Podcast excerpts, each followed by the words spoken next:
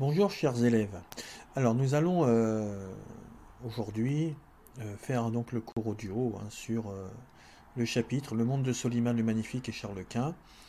Alors je sais que vous avez donc la version écrite, mais avoir une version audio peut aussi changer les modes d'apprentissage et puis ça diversifie aussi la manière d'écouter le cours. Voilà, et puis de temps en temps peut-être que j'ajouterai euh, certaines anecdotes ou certains autres exemples, ou des précisions. Voilà. Alors tout d'abord l'introduction. Euh, l'espace de la Méditerranée est source de conflits, de rivalités entre, entre de grandes puissances. L'Empire ottoman s'étend et menace les empires occidentaux comme celui de Charles Quint. Le renforcement de la puissance ottomane euh, modifie les rapports de force, les relations entre chrétiens et musulmans autour de la Méditerranée.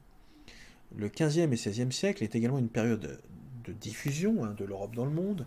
Euh, c'est notamment l'ère des grandes découvertes.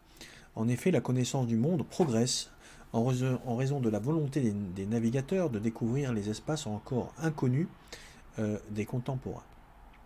Alors les deux euh, questions, donc les deux problématiques sont comme, comment le monde se transforme-t-il au temps de Soliman et de Charles Quint, et comment l'Europe s'est-elle ouverte sur le monde? Alors tout d'abord, nous allons aborder le Grand 1, l'espace méditerranéen au XVe et au XVIe siècle. Alors petit a, l'empire de Soliman le Magnifique. Alors, l'Empire ottoman, né au XIIIe siècle, s'étend rapidement vers l'ouest par de nombreuses conquêtes. En 1453, et c'est la, plus grande conquête euh, de l'Empire ottoman, euh, l'armée euh, ottomane menée par Mehmed II assiège et prend la ville de Constantinople. Cet événement majeur mettra fin à l'existence de l'Empire byzantin hein, que vous avez étudié euh, en début d'année.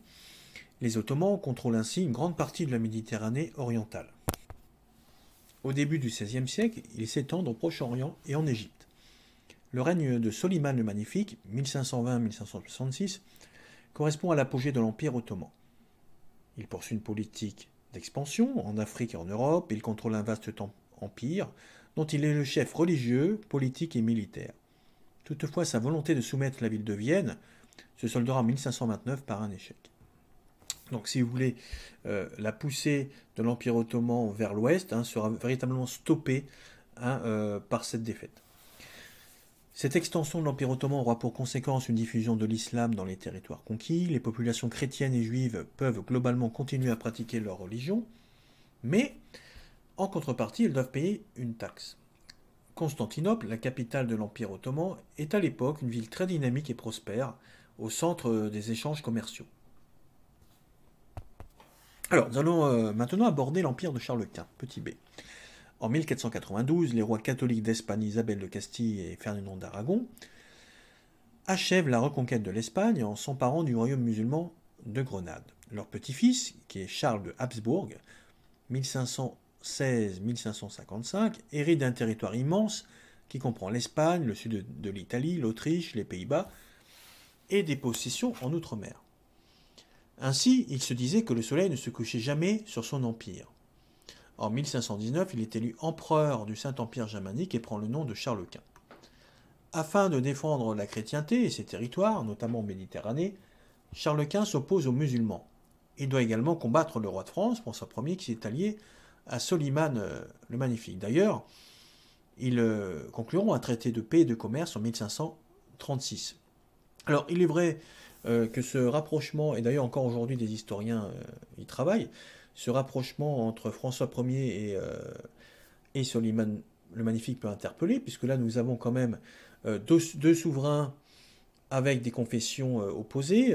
L'un est chrétien, François Ier, l'autre est musulman, Soliman le Magnifique. Mais cette alliance ne peut que se comprendre que par rapport à Charles Quint, euh, qui devient d'ailleurs euh, l'ennemi commun hein, après cette entente. Donc euh, les deux sultans, si vous voulez, mettent, en avant, les, raisons stratégiques plutôt que religieuses. Et à l'époque, c'est tout de même assez nouveau.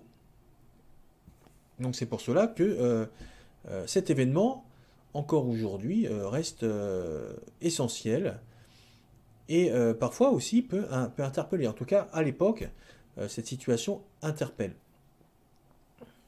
Mais évidemment, tout cela est en rapport à l'opposition à l'empereur des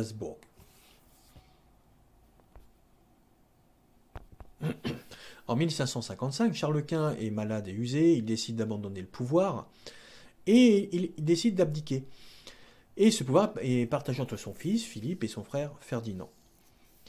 La mer Méditerranée devient ainsi un espace de conflit où la flotte ottomane et les forces armées des différents États chrétiens s'affrontent.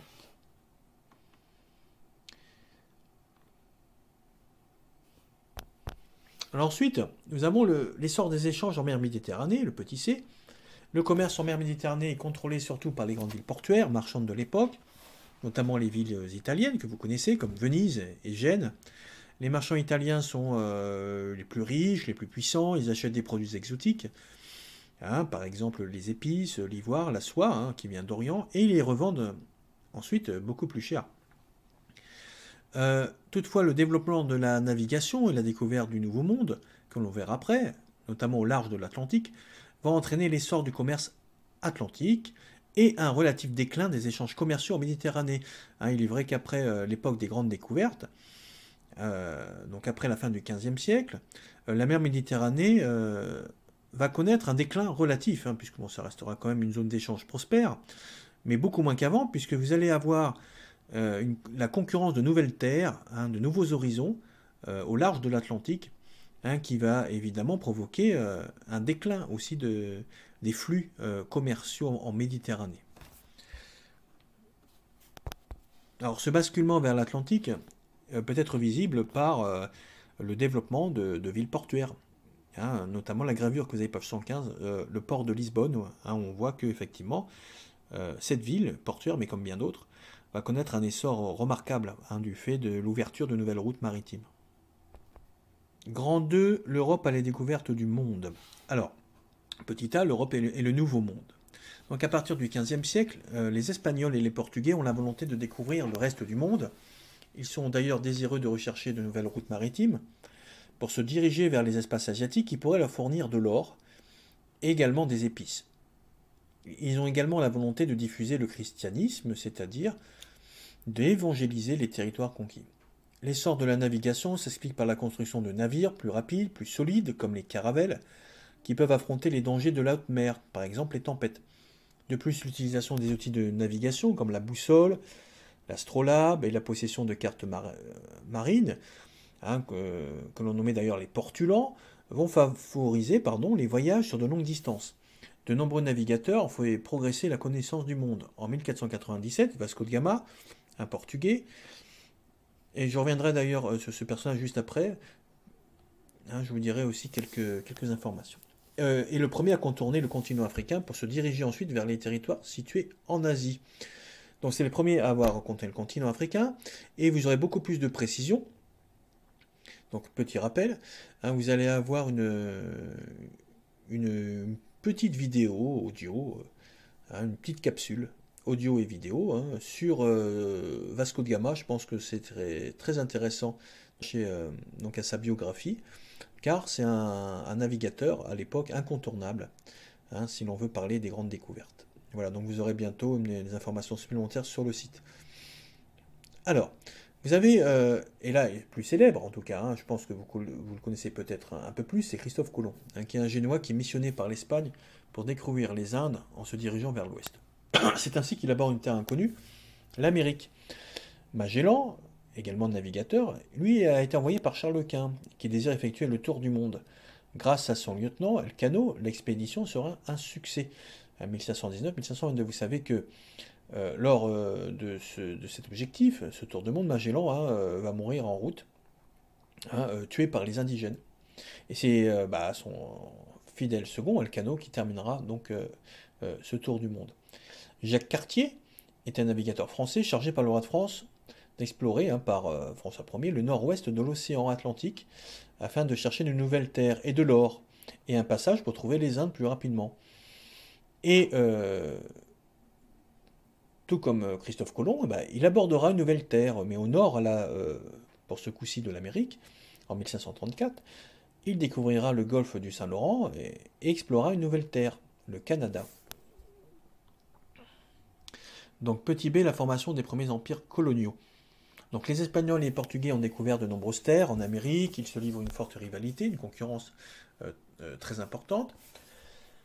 Et en 1494, vous avez un traité, le traité de Tordesillas, euh, qui fixe bah, la possession de terres, hein, en, tout cas les espaces qui peuvent être possédés par l'Espagne et le, et le, Portugal, et qui fixait selon des hémisphères. Donc voir documents complémentaires, donc là n'hésitez pas à regarder de quelle manière on a donc fixé les frontières.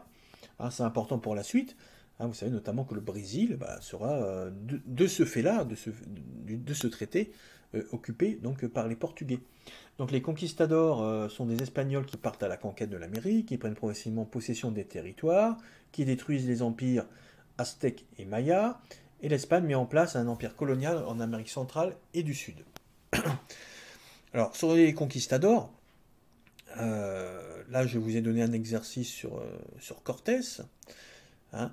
Euh, vous devez savoir qu'ils sont, euh, pour la plupart d'entre eux, évidemment, euh, guidés par l'esprit de conquête, par l'esprit également de découvrir de l'or. Hein, car n'oubliez pas que la principale raison de ces expéditions, hormis l'évangélisation, c'est de s'enrichir.